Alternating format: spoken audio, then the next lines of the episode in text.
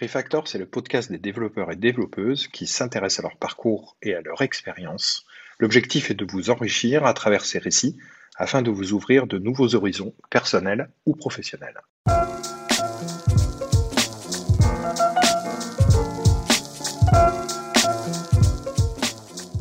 Reçoa Frédéric Mandrea, donc, euh, qui est un développeur euh, full stack euh, senior. Je pense qu'on peut dire senior, tu me diras, hein, ça n'a rien de péjoratif. De péjoratif hein, Non, non, Frédéric, on collabore déjà donc avec ma société depuis, depuis un certain temps et je suis très content de te recevoir parce que tu as un profil pour le moins déjà riche et dense, mais en tout cas, en tout cas aussi euh, plutôt atypique en fait. Et, tu vas nous expliquer un petit peu. Est-ce que déjà l'appellation développeur senior, ça va ou tu te sens tout de suite avoir pris euh, 20 ans euh, dans la vue quoi? Non, ça me va personnellement. Je pense que c'est plutôt, euh, c'est plutôt un honneur d'être, de passer en senior au bout d'un moment parce que ça, ça confirme un peu le sentiment qu'on a de d'avoir un peu plus de hauteur sur ce qu'on fait, de d'être capable de de toujours trouver un angle d'attaque quel que soit le problème qu'on a en face, d'une manière ou d'une autre.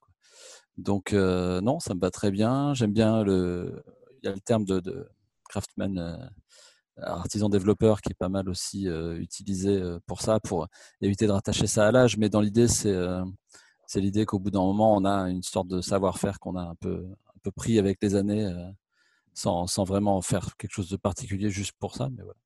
Un peu comme euh, un peu à à l'instar des, des, des, des maçons euh, qui euh, devenaient euh, des architectes euh, au fur et à mesure, euh, euh, après avoir acquis euh, tant d'expérience finalement et tant de maîtrise de leur, euh, de, leur, de leur art finalement. Ouais, ouais, je crois que l'idée, c'est ça. C'est euh, c'est le côté un peu. euh, Il y, a- un film sur ça, sur un gars qui apprend à cuire du riz, en fait. euh, et euh, j'ai oublié le nom, un film japonais, mais euh, qui, euh, qui, qui dit qu'en fait, en, répétant le geste euh, et puis en jetant le riz systématiquement, de toute façon, au bout d'un moment, il ne fait que s'améliorer. Il commence à avoir une connaissance de la chose. C'est euh, c'est ce côté-là, ouais.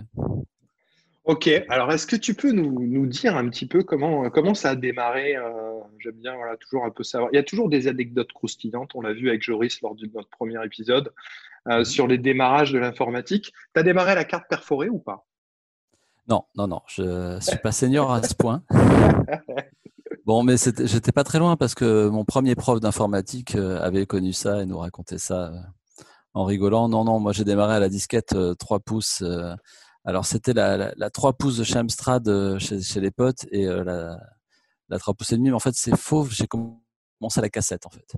C'est euh, mon premier ordi, c'était un Texas, le TI 994A que connaissent pas mal de monde en fait. C'est un c'est un grand classique qui avait son lecteur de cartouches et, euh, et on était particulièrement bien équipé quand on avait acheté le magnétophone euh, qui se, qui se synchronisait avec et qui permettait d'enregistrer nos programmes. Donc euh, j'ai connu le, le temps de chargement qui prend euh, 20 minutes pendant que on, on croise les doigts pour qu'il n'y ait pas une erreur de lecture. Tu avais des Et, couleurs en 4 bits sur les écrans, quoi, à peu près. Ouais.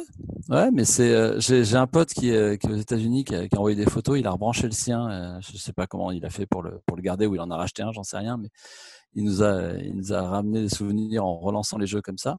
Et c'est- c'était pas si dégueu déjà. hein. Il y a une mode du, du rétro, euh, que ce soit la rétro gaming. euh, euh, je sais que moi, je suis pas mal de gens sur Twitter. euh, il y a des gars, qui, des gars et des nanas qui reviennent à des, à des, à des claviers, euh, tu sais, mécaniques, euh, qui font du bruit. Il y en a même qui se construisent leur propre clavier. Il y a toute une espèce de culte autour de ça, hein, quand même.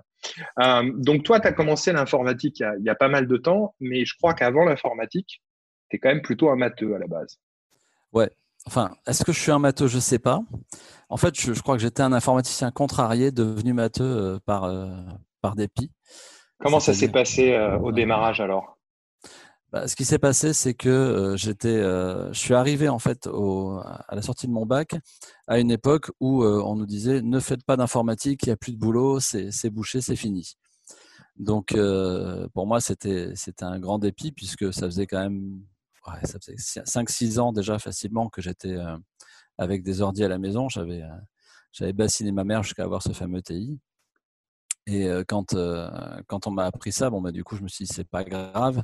Je suis, je suis plutôt, euh, plutôt bon en maths et en physique, donc je vais, je vais partir sur euh, le monde de la recherche, a priori, puisque c'est là où on va pour, pour faire de la science. Donc je me suis branché sur les maths et puis j'aimais bien ce côté d'apprendre de toute façon tout ce qui pouvait ce, côté de se perfectionner, d'approfondir un sujet. Donc j'ai fait des maths pendant des années, bah, jusqu'à la fin de ma thèse en fait. Donc tu es docteur en maths? Je suis docteur en maths, ouais. J'ai eu ma thèse en janvier 2001. Et quand j'ai quand j'ai terminé, en fait, au moment où j'ai soutenu ma thèse, on, on était arrivé sur un moment de pénurie complète, puisqu'ils avaient cumulé, il y avait le bug de l'an 2000, il y avait... la crise de 2000, la, la, crise Internet, la, la bulle. Ouais, la bulle est arrivée un peu, un peu plus tard, mais il y avait le bug de l'an 2000 plus euh, effectivement le, le boom Internet, en tout cas à ce moment-là. Et euh, les développeurs étaient, euh, étaient la denrée rare. Donc j'en ai profité parce que de toute façon, moi personnellement, même si j'avais fait des études de maths, j'étais toujours tout le temps avec mes, avec mes ordi à, programmer. J'avais appris C, C++, l'échelle Unix, tout ça par moi-même euh, ou bien dans des, dans des options que je pouvais prendre à la fac sur mon cursus.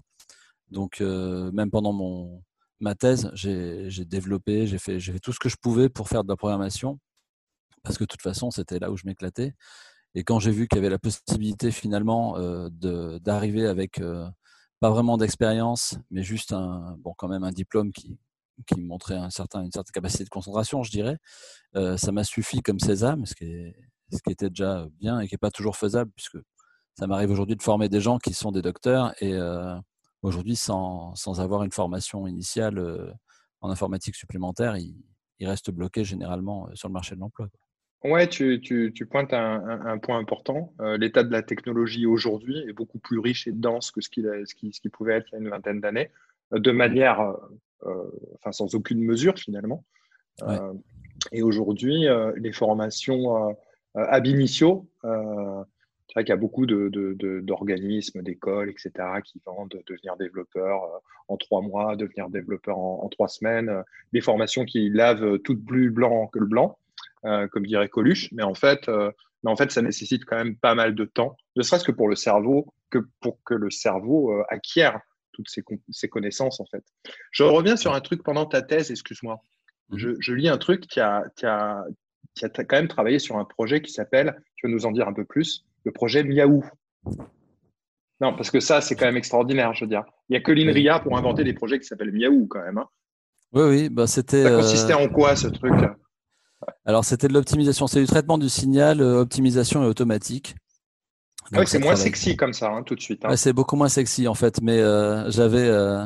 Bon, disons que c'était une équipe qui avait un bon, euh, un bon esprit, un bon sens de l'humour, un peu pince sans rire aussi. Et je crois qu'ils avaient fait un, un, gros effort pour arriver à trouver un acronyme qui soit, euh, bah, qui arrive à rassembler optimisation automatique et qui arrive à être un petit peu ridicule quand même parce qu'ils n'avaient pas trop ce côté de se prendre au sérieux. Ouais, souvent les, les, noms de projets euh, de chercheurs, c'est souvent, c'est souvent quand même assez tiré par les cheveux. Mais celui-là est pas mal. Celui-là est pas mal. Donc du coup, après ta thèse, qui arrive en 2001 à trouver un premier job en informatique. Tu, euh, donc là, tu débarques chez qui euh, tu, commences à faire quoi? Alors, je débarque du, bas niveau, hein, j'ai l'impression.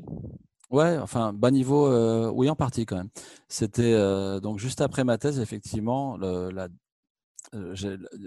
pendant l'année qui, juste avant ma soutenance, de toute façon, j'avais décidé que je voulais essayer ça. Et j'avais trouvé, il y avait une boîte à même pas un kilomètre de mon labo qui euh, faisait du développement sur Mac. C'était ma plateforme de prédilection. Moi, j'avais envie de, bosser là-dessus. Et euh, ils cherchaient en fait un dev, donc je les avais contactés. Au départ, j'avais pas eu de, retour. Et euh, peut-être quoi, même pas deux trois semaines avant avant ma soutenance, j'ai ils m'ont recontacté contre toute attente et ils m'ont fait passer un test. Donc ils l'ont fait dans une, une méthode que, qui est super rare et, et pourtant c'est la seule qui devrait marcher. C'est celle qui ils m'ont demandé en fait de faire un petit exercice tout simplement. C'est-à-dire que n'étant pas issu d'un cursus informatique, le, le, patron de la boîte m'a dit voilà, on, a, on fait de la visualisation 3D de molécules. Donc, un truc auquel j'avais absolument pas touché, évidemment, ni, ni la partie molécule représentée en informatique, ni le, côté 3D.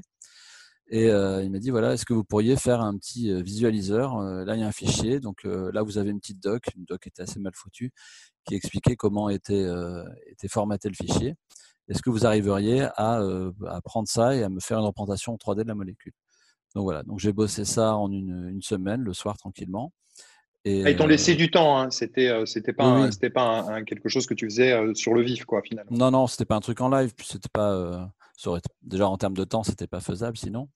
je sais que pour le, le, responsable de développement, c'était c'était une idée saugrenue parce que c'était, il, a vu ça comme un moyen de faire fuir quelque part les candidats.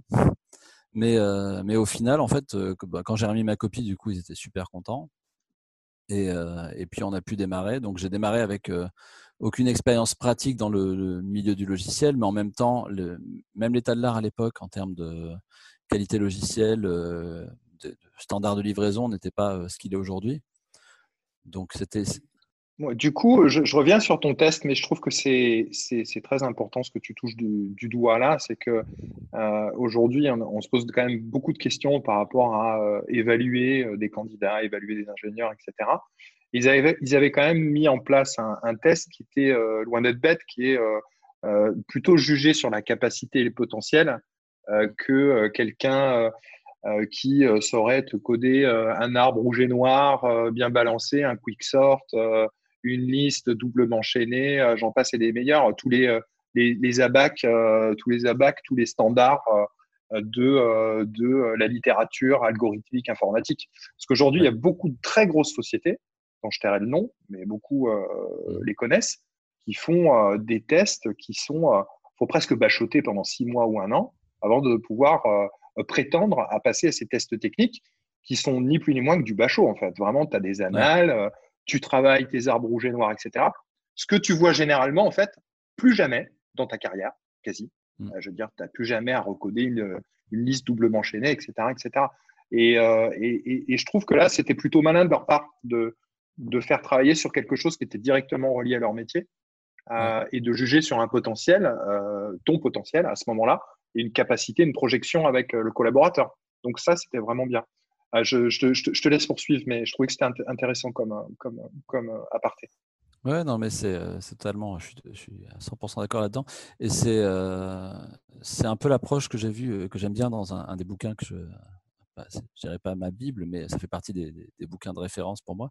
C'est, je crois que c'est dans Remote, c'est un des deux bouquins de Jason Fried et de euh, David euh, Heinemeier Hansen. Euh, ils ont fait Remote et Rework et ils parlent de cette approche-là, de, dire comment est-ce qu'on recrute un collaborateur. Bah, au final, le mieux, c'est encore de le prendre à l'essai. Alors lui, bon, il, il, va, il va plus loin puisqu'il dit on, on, le prend entre guillemets en stage, on, paye et puis on attaque.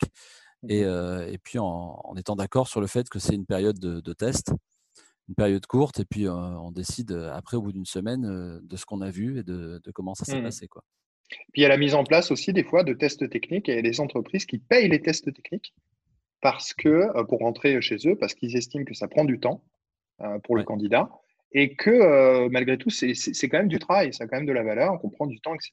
Donc je trouve que c'est des démarches qui sont discutables, polémiques, mais en tout cas, ça fait avancer un peu le schmilblick parce que c'est euh, c'est un, vrai, euh, un vrai sujet. C'est un vrai sujet. Euh, autant tu peux avoir énormément de faux positifs comme de faux négatifs avec les méthodes aujourd'hui classiques. c'est pas facile aujourd'hui le recrutement d'un ingénieur informatique dans des dans des dispositions qui permettaient d'être serein, rassuré, factuel, objectif et pas subjectif, etc., etc. Tout un tas de biais. donc là, tu te retrouves dans une boîte à modéliser, enfin dans une boîte qui est autour de des protéines, de l'ADN, de modélisation en temps réel, beaucoup de 3D, etc. Euh, intéressant, j'imagine, tout nouveau pour toi? Oui, nouveau. Euh, là, j'arrive sur les vraies problématiques un peu de, de, debug un peu hardcore, c'est-à-dire des trucs qui crachent complet. et puis en plus, j'arrivais après, il y avait eu un développeur avant moi qui, qui, avait, qui avait été, comment dire, chassé de l'extérieur pour, euh, pour partir avec une, une paye plus dorée, puisqu'à l'époque, c'était la flambée avec le, les startups Internet. Donc, en fait, il y avait ce, dev qui était parti assez rapidement pour, euh, pour des horizons plus euh, florissants financièrement. Et j'arrivais sur son code et voilà, il y avait des, des, bugs donc sur un code que je connaissais pas du tout, moi qui n'avais jamais vraiment codé sur une appli de, de prod.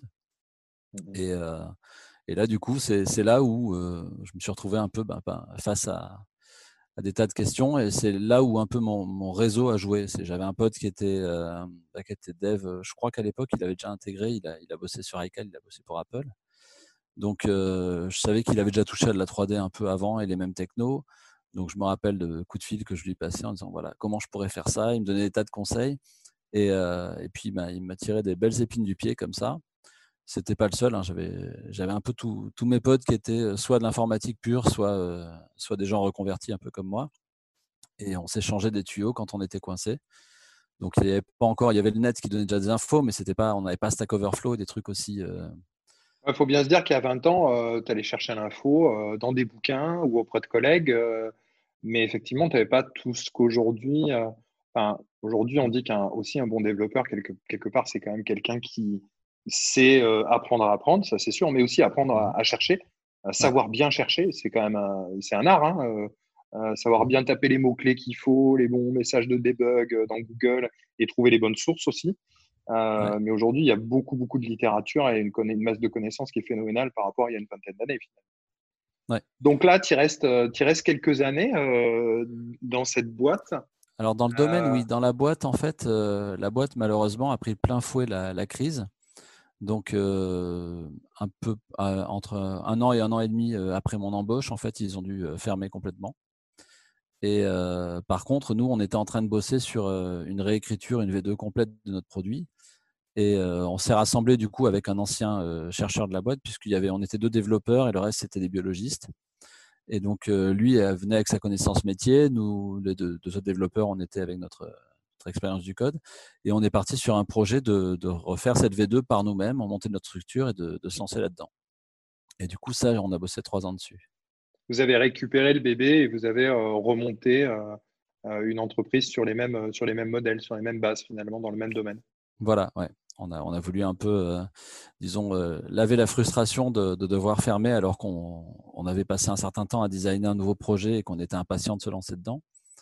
Et on s'est dit, euh, on y croit, on va se lancer.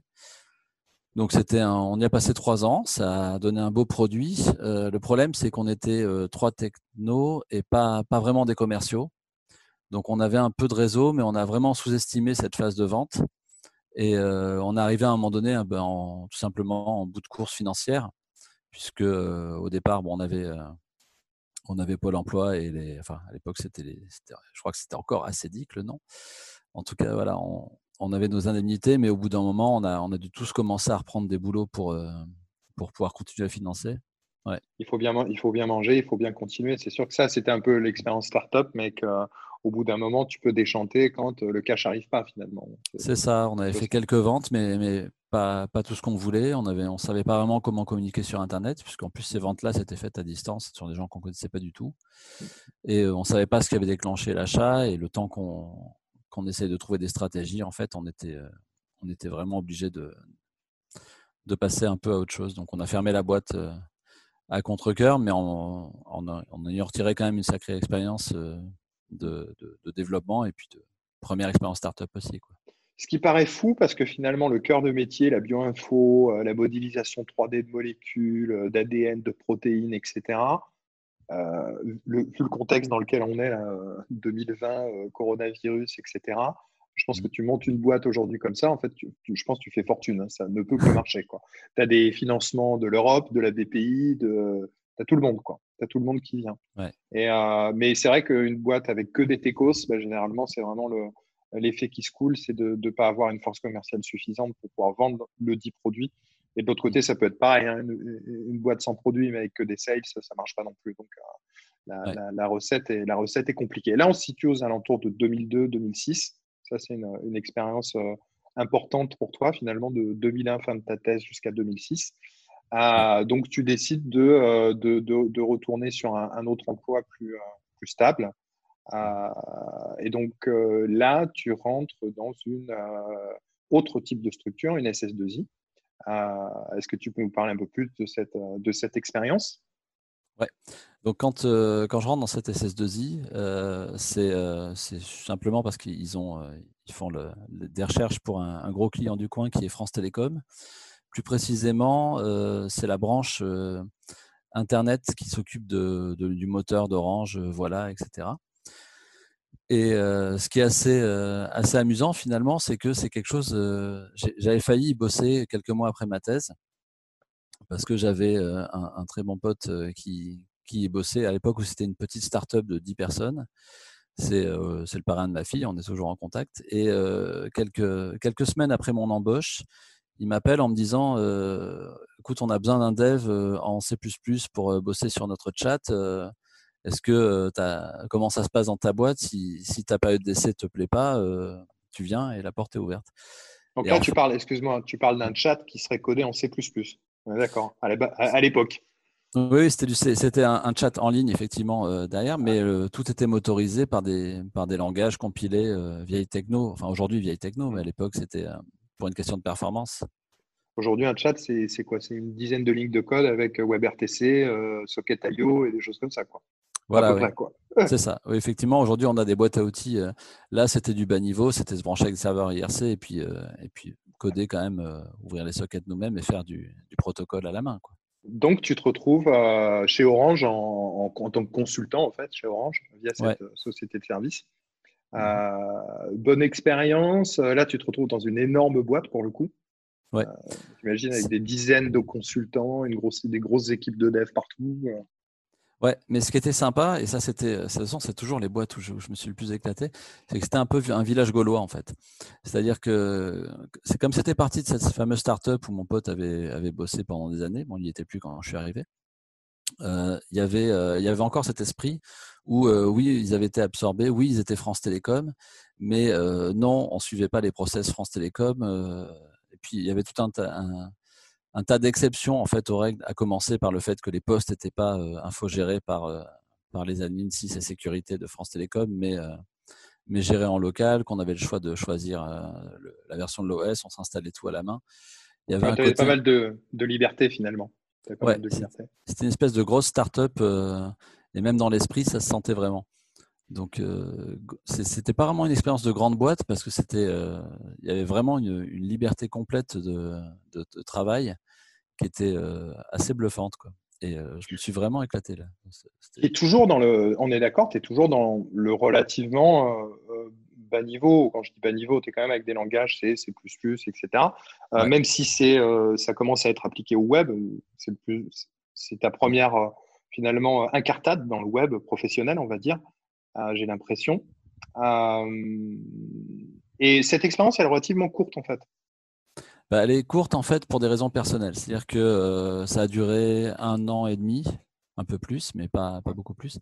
Et euh, le problème, c'est qu'il fallait que je change de région. C'était pour des raisons de santé avec mon fils. Et euh, j'ai vu un peu avec les, les, gens de chez Orange qui ont essayé de, qui ont quand même essayé de voir s'il y avait une solution pour que je puisse bosser ailleurs, soit dans une autre équipe, soit à distance. Et, et puis après, quelques recherches, ils m'ont dit que non, il n'y avait, pas, avait pas de solution possible et que c'était, euh, la direction ne voulait pas euh, changer de mode de fonctionnement là-dessus. Donc, euh, du coup, bah, j'ai dû poser ma démission pour pouvoir venir dans l'Hérault. Et là, du coup, ben, j'ai simplement pris les annonces. C'était tout sauf les technos que j'aimais, puisque c'était à l'époque, on trouvait quasiment que des offres en C-Sharp.net, des trucs que j'avais absolument pas envie de toucher, a fortiori parce que ça voulait dire être sous Windows alors que j'avais pris soin pendant des années de ne pas y être, que ce soit euh, soit sur Mac, soit sur Linux, mais euh, je ne voulais pas développer sur, sur Windows. C'est vraiment une religion l'informatique, c'est incroyable. C'est-à-dire que euh, voilà, depuis VI et, Max, depuis Linux, Windows, depuis les technos, PHP, ASP, etc., etc. As vraiment des, des scissions importantes et tu vois, des schismes presque que c'est comme une religion. Tu, tombes du coup dans une boîte euh, bien connue, en tout cas dans notre région, dans notre écosystème, chez Arcadin. Mhm. Euh, belle boîte avec des valeurs, etc. Et tu es resté un bon moment. Tu es resté un bon moment dans cette boîte. Euh, et là, pareil, à travailler sur des technos plutôt autour de C, C++, langage compilé, etc. Mais après, tu as quand même migré vers l'ASP.NET. Hein. Tu es obligé d'en faire un. Oui. Bah, en fait, c'était dans les offres que j'avais vues, il y en avait deux qui faisaient euh, pas que de la SP.NET justement, et Arcana en faisait partie, c'est-à-dire qu'ils avaient des plugins qui étaient développés en C++. Donc euh, à l'époque, c'était que Windows, mais je me suis dit euh, autant quand même être dans des langages qui me plaisent, si c'est pour être sur un environnement que je choisis pas. Donc j'ai signé pour ça, et puis bah, au bout d'un moment, en fait, le, plugin sur lequel je bossais était assez stable, il n'y avait plus besoin d'en faire des tonnes dessus. Donc, on m'a petit à petit demandé de mettre à profit au tout départ la partie JavaScript, des trucs que j'avais un peu touchés, et puis de me plonger bah, dans C Sharp parce qu'il fallait. Donc, Ça, je l'ai fait. Je me suis rendu compte à l'usage que c'était c'était pas dégueu, même si ça ah, venait de Microsoft. quand même, hein, comme quoi. Donc, tu as, fait une sorte de. tu t'es converti finalement au diable, à ASP.NET, C Sharp, etc. Et tu t'es rendu compte, bah, ma foi, finalement, c'est pas mauvais. Donc, quoi, tu vois, on a souvent peur de l'inconnu. Hein. Bah, c'était pas tellement l'inconnu parce que Windows je le connaissais bien. Hein. Je, je m'en étais quand même tapé à la fac. Euh, je savais pourquoi j'en voulais pas. Euh, après, c'est vrai que euh, entre l'OS que je n'aime toujours pas d'ailleurs et, et, la partie techno dev, là on a, j'ai vraiment vu la, la, force de frappe en termes de la, manière dont, Microsoft a su assez longtemps draguer les développeurs avec des, des technos super agréables à utiliser. Donc tout ce, cet aspect-là, donc, euh, comme je le disais, c'est, là où je me suis rendu compte de la force de frappe de Microsoft, de leur côté, euh, leurs atouts de séduction par rapport aux développeurs, ce qui expliquait en fait euh, pourquoi il y avait aussi une telle adhésion en termes de, nombre de logiciels produits chez eux et tout. C'était tout ce côté-là que pendant un temps, Apple a délaissé. Donc, typiquement, j'ai voilà, pu profiter un peu de ça. Après, dans l'open source, de toute façon, on était livré à nous-mêmes. Et c'est vrai que il y, a un côté que j'ai quand même apprécié dans ce côté intégré dans, le, dans des outils euh, assez top pour, pour débugger. ouais, la capacité finalement, euh, Microsoft a été assez fort dans la capacité de créer un écosystème euh, dans son ensemble. Là où euh, Apple a été très fort, mais de l'autre côté, côté plutôt hardware, ils ont été capables de créer un écosystème hardware qui est euh, tout aussi puissant que l'écosystème software qu'a pu euh, créer Microsoft. Mais on, a compris que tu n'aimais pas Windows. Donc j'éviterais de demander à Microsoft de sponsoriser ce podcast parce que je suis pas sûr que ça, ça marche. Donc là, tu restes, tu restes 8 ans chez Arcadin. Tu es passé par différents postes, en fait, tu es passé par différentes équipes, oui, parce que tu as commencé d'abord sur les, sur les différents modules et plugins euh, plutôt en C, puis ensuite tu as migré euh, côté web vers l'ASP. Tu as dû vivre l'agilité, j'imagine aussi, le démarrage de l'agilité, probablement. Ouais, Arcadin, ça a été une super expérience pour ça. Ça a été euh, le, c'est vraiment le côté agilité que je retiendrai le plus. Alors j'ai fait plein de techno, c'est en termes de formation technique, euh, j'ai aussi fait énormément de choses, même si au final j'étais quand même dans le même projet, c'est marrant, j'étais quasiment le point fixe dans, le projet, puisque euh, si je regarde quand je suis parti, je crois que j'étais le seul membre historique du projet euh, à y être, à avoir été dans le projet huit ans plus tôt. J'ai touché un peu à tout autour du même projet, au point d'en être un peu le... À un moment donné, c'est moi qui passais le relais au nouveau, j'avais j'avais vraiment fait un peu mien le, le code. C'était, tu avais un rôle de, de lead à l'époque, finalement, sur ce projet-là?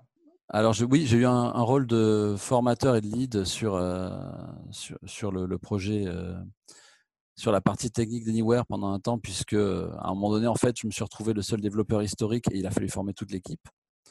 Donc par la force des choses, les choix sont passés par, euh, par moi et j'ai, eu ce rôle-là pendant un temps. Après, moi, c'est pas c'est pas forcément là où je m'éclate le plus, en tout cas avec une équipe. Quand je suis seul en autonomie, euh, m'occuper de tout, évidemment, c'est quelque chose qui est, assez agréable.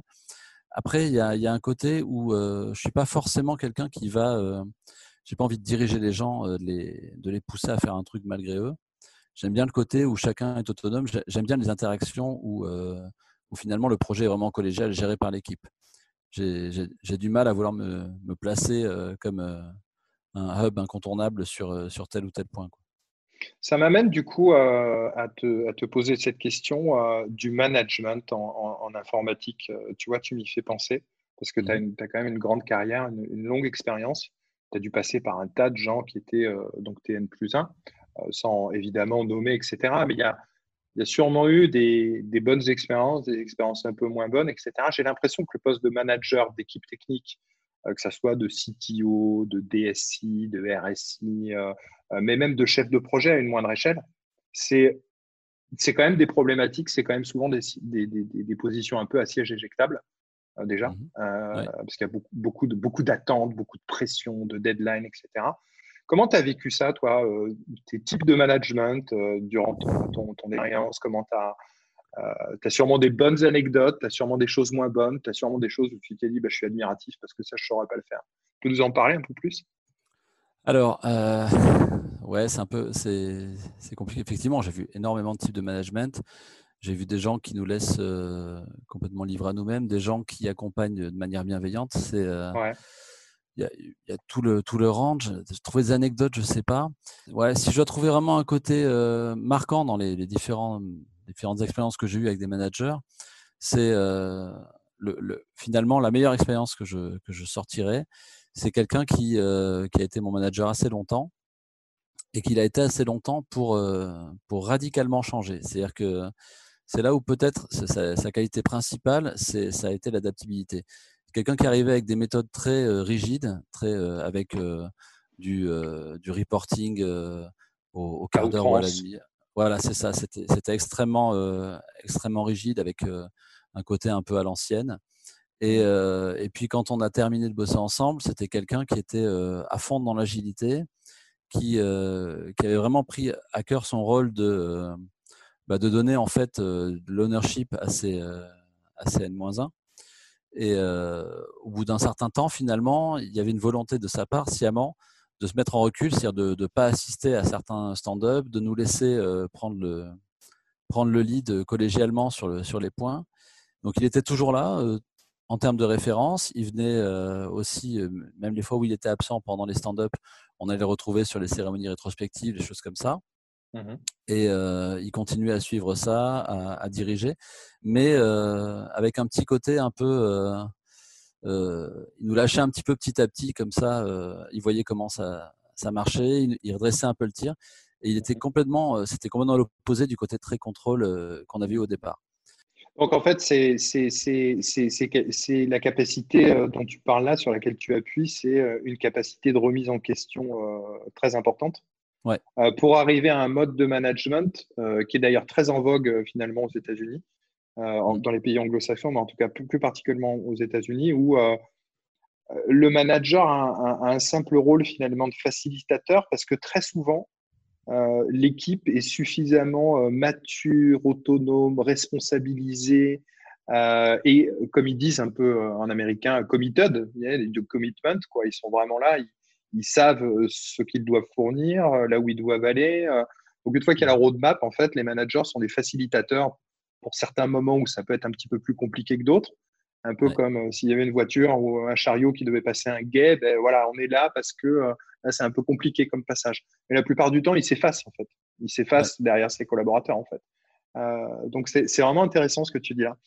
OK, donc là, on, est, on se situe, ben, on arrive bientôt déjà dans les années 2015, hein, c'est pas très longtemps ça. Euh, après, tu as une, une expérience, on y reviendra après, mais euh, parce que comme Joris aussi, tu es quelqu'un qui n'est pas simplement un informaticien, mais qui a une vie à côté. J'ai presque envie de dire que tu as une vie parallèle. Euh, tu es super impliqué dans tout ce qui est vie associative, dans tout ce qui est écosystème autour de la cité. Quand je dis la cité, c'est ta ville, quoi, ton écosystème, là où tu es, etc.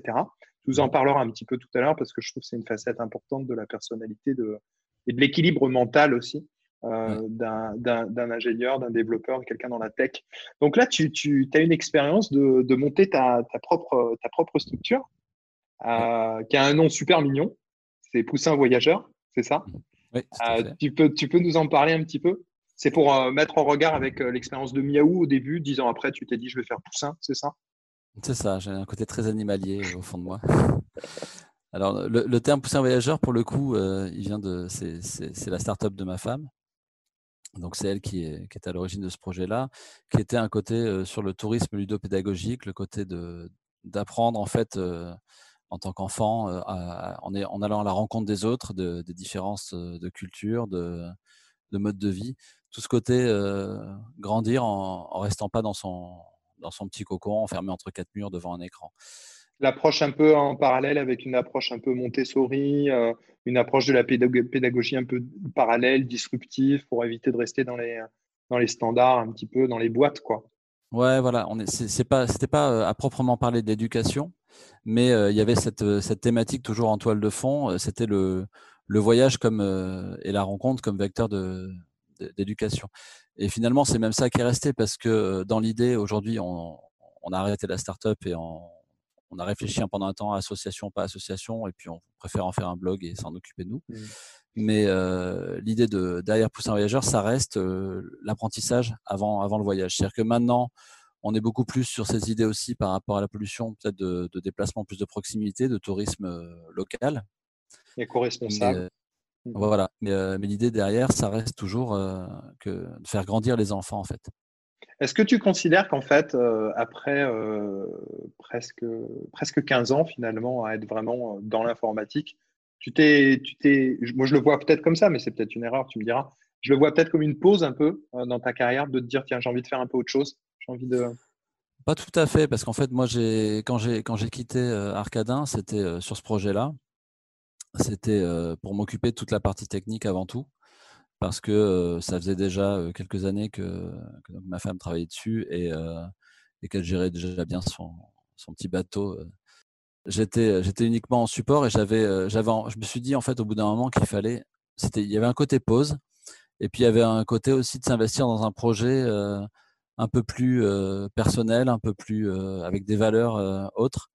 Non pas que là où j'avais bossé il n'y avait pas de valeur, mais c'est parce que c'est vraiment c'était pas le cas en l'occurrence c'était plutôt bien comme boîte où j'étais. Mais mais là il y avait vraiment un côté d'en faire un peu ce qu'on voulait être un peu sur notre bateau et puis et puis d'avancer de choisir un peu ce qu'on décidait de développer de de rencontrer aussi des gens autour de cette thématique là donc il y avait un côté parenthèse mais ça restait de la technique. Et puis pour moi il y avait un côté défi au sens où bah, je lâchais un peu les technos sur lesquels j'étais depuis 8 ans pour repartir dans l'open source, dans des trucs qui avaient bien évolué depuis la dernière fois que je les avais touchés, PHP, WordPress, tout ça, et pouvoir un petit peu me changer d'air, mais ça, en, restant quand même un techos, malheureusement. Et tu lâches, un, tu lâches quand même malgré tout un, boulot de, un, boulot salarié en fait. Ouais. Donc c'est quand même quelque chose aussi mmh pour te retrouver dans une expérience entrepreneuriale.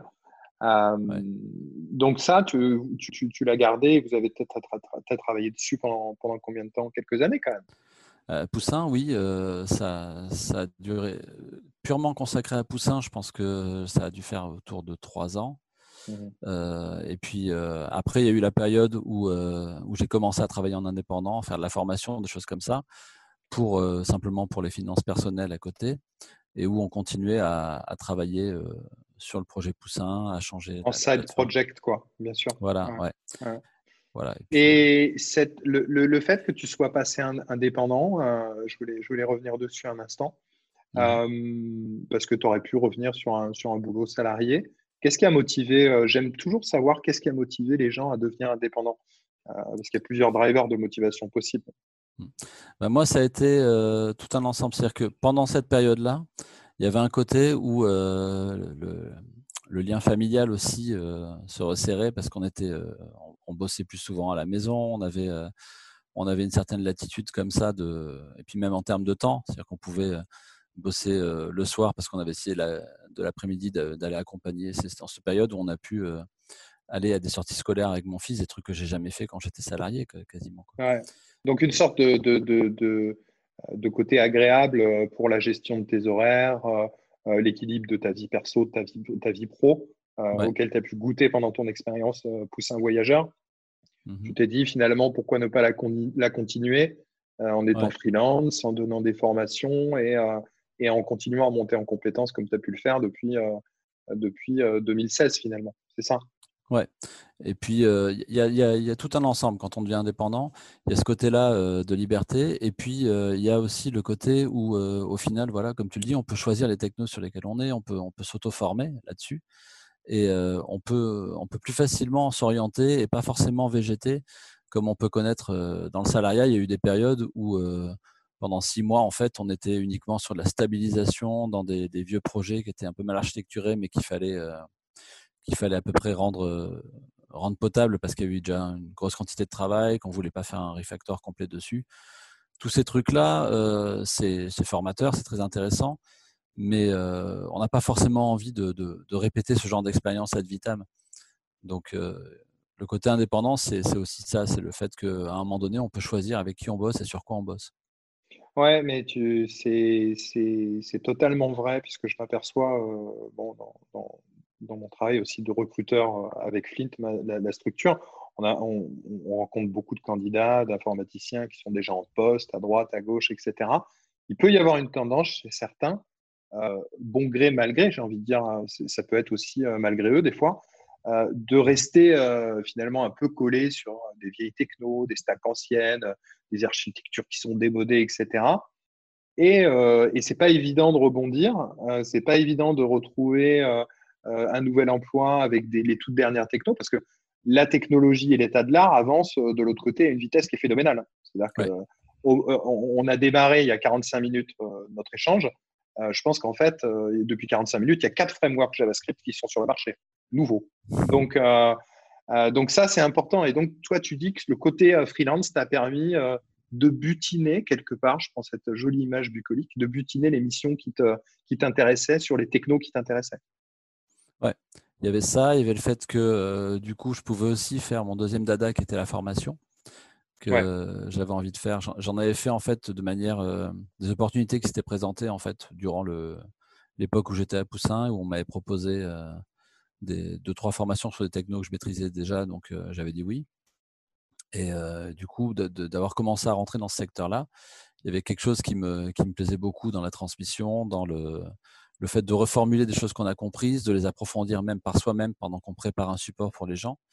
Donc, il, y avait, il y avait quelque chose d'hyper gratifiant. Dans ce côté artisan, finalement, quand on prépare une formation, c'est le moment où on, révise les gestes, où on améliore un, un, peu, ce qu'on va faire déjà plus tard, où on se rend compte éventuellement du chemin qu'on a parcouru par rapport à l'époque où nous, on avait approché la techno en question. Donc, euh, et, euh, et euh, donc, tu freelances depuis, depuis quelques années, voilà, en allant tantôt sur des formations, tantôt sur des missions plus longues, etc. Mais pendant tout ton parcours, pendant toute ta carrière, maintenant plus de, plus de 15 ans, 20 ans, moi, je m'aperçois que tu as plein d'expériences à côté de, de, ta carrière professionnelle. Euh, je, vois, euh, je vois par exemple euh, participer à des, à des, à des, des bootcamps, des conférences. je vois que tu as participé à, une expérience à Montpellier qui s'appelle un tramway nommé Startup, qui, qui est là chaque année où le but c'est de, de, de, donner des conseils à des entrepreneurs en herbe qui veulent se lancer. Qu'est-ce qui te pousse à être comme ça Parce que bon, les journées ont, malgré tout que 24 heures. tu fais comment en fait? Alors, ça dépend des périodes, évidemment. Comme tu le dis, 24 euh, heures, au bout d'un moment, on ne peut pas toujours euh, tout caler. Mais euh, ces, projets-là, je les ai pris. Bah, des fois, j'ai profité de vacances, tout simplement. Et puis, parce que ce n'est pas, pas du boulot à proprement parler. Et c'est. en fait, c'est super enrichissant pour. déjà, de, on se sent quelque part valorisé dans notre expérience, de pouvoir en faire partager, en faire porter les frais à d'autres personnes. Et euh, même à titre personnel aussi, de toute façon, il y a ce côté aussi où, euh, où on apprend des gens, où on retrouve, des fois on se, on, se met en face de personnes qui, qui ont des, des, petits jeunes qui ont une pêche pas possible, qui sont sur un projet euh, où on se dit, bon, je sais d'avance que son projet ne va pas donner quelque chose, mais, mais c'est pas grave parce que la, la personne que j'ai en face de moi va, va retirer de cette expérience, va en mûrir, va va peut-être pivoter, va peut-être trouver une super idée euh, autre que celle qu'elle me présente. Donc, euh, toute cette, euh, cette énergie qu'on reçoit en fait en rencontrant des gens qui sont débutants, c'est aussi quelque chose qui nous rappelle aussi éventuellement à nous-mêmes à pas trop s'endormir dans nos, dans nos certitudes. Quoi. Je, suis entièrement d'accord. En tout cas, je salue, je salue de ta part cette, cet investissement. C'est aussi, c'est aussi pour ça, entre parenthèses, qu'on collabore ensemble et qu'on apprécie, qu'on apprécie ça. Euh, qu'est-ce que tu aurais, euh, si tu avais un, petit conseil à donner au, Frédéric euh, il y a une vingtaine d'années ou un, petit peu avant le projet Miaou tu, lui taperais sur l'épaule avec ton expérience aujourd'hui et tes 20 ans de carrière. Qu'est-ce que, qu'est-ce que tu te permettrais de lui dire et de, donner, de lui chuchoter à l'oreille? Alors, c'est dur parce que je ne suis pas sûr qu'il m'écouterait beaucoup, en fait. Donc, la, difficulté, c'est que moi, je, vois l'énorme chemin que j'ai fait. Et c'est, j'avais quand même des questions aussi quand j'ai démarré. J'étais, j'étais pas du tout dans le milieu de l'entreprise. J'ai, j'ai abordé ça avec une certaine, avec, avec plein de certitudes d'un côté, avec des tas de, de, travers qu'on a quand on est jeune. Mmh. ce qui m'apprend à être extrêmement tolérant quand j'ai des petits jeunes en face qui, qui sont sur deux et qui savent pas forcément tout. Euh, donc je sais pas, je sais pas quel conseil j'arriverai à lui donner et qu'il arrivera à écouter en fait, parce que j'écoutais pas tant que ça les aînés. Je pense que c'est plus l'expérience de pratiquer sur le terrain qui m'a appris l'humilité, qui m'a appris à, me remettre plus en question. Comment on fait pour rester un, un, développeur senior et passer la barre des 35 ans, des 40 ans, des 45 ans, des 50 ans? C'est une vraie question. C'est une vraie question parce que mmh je m'aperçois qu'au regard de toutes mes rencontres, et je pense, tu vois, je te vois au, hocher de la tête, je pense que tu es assez d'accord avec moi. On rencontre peu de, développeurs qui sont sur une deuxième partie de carrière, d'ingénieurs qui sont sur une deuxième partie de carrière. Il y a un vrai jeunisme dans cette industrie. Mmh. comment tu le vois, toi? De, quel œil tu le vois? C'est assez particulier. Je crois qu'il y, y, a un problème de, mentalité qui est toujours là, qui est de dire que développeur, enfin en gros, de, mettre les mains dans le cambouis, c'est bien quand on est jeune, et qu'après, il faut, il faut prendre de la hauteur, qu'il faut gérer les gens, qu'il faut juste driver. en gros, qu'il faut, qu'il faut passer manager à un moment donné, sinon, comme dirait Segala, on a raté sa vie. moi, j'ai, ce qui est absolument pas le. Je te, je coupe juste un instant. Ce qui est absolument pas le cas outre-Atlantique. Encore une fois, je fais encore une parenthèse. C'est vrai. Où les managers, souvent, ce sont les, les, gens qui ont justement pas pu devenir développeurs seniors et passer cette barre-là et on les met managers un petit peu. Généralement, ils sont moins bien payés que les développeurs seniors. Quand je dis moins bien, ça peut être vraiment beaucoup moins bien. Et que euh, la vraie réussite, c'est quelqu'un qui continue et qui continue à rester dans la technique euh, euh, finalement et à être, à développeur à 40, 45, 50 ans, etc. Ouais. et en France, on est, on est complètement presque, presque aux antipodes et diamétralement opposés à, à cette mentalité en fait. Oui, en France, il y a vraiment un regard bizarre par rapport à ça. Donc, quand on est. Alors, chez les indépendants, c'est moins vrai parce que je vois pas mal d'indépendants euh, qui sont euh, des, purs devs. Mais j'ai l'impression quelque part que c'est leur seul moyen de, continuer à progresser euh, aussi bien dans les. De, faire des nouvelles choses, de pas de mis au placard, et puis aussi, bah, même financièrement, c'est-à-dire qu'on plafonne avec toujours les histoires de grilles. Qui, sont, qui sont toujours avec ce côté où finalement le, le responsable manager c'est le N plus 1, donc il doit y avoir une barrière qui est, qui est le, son salaire.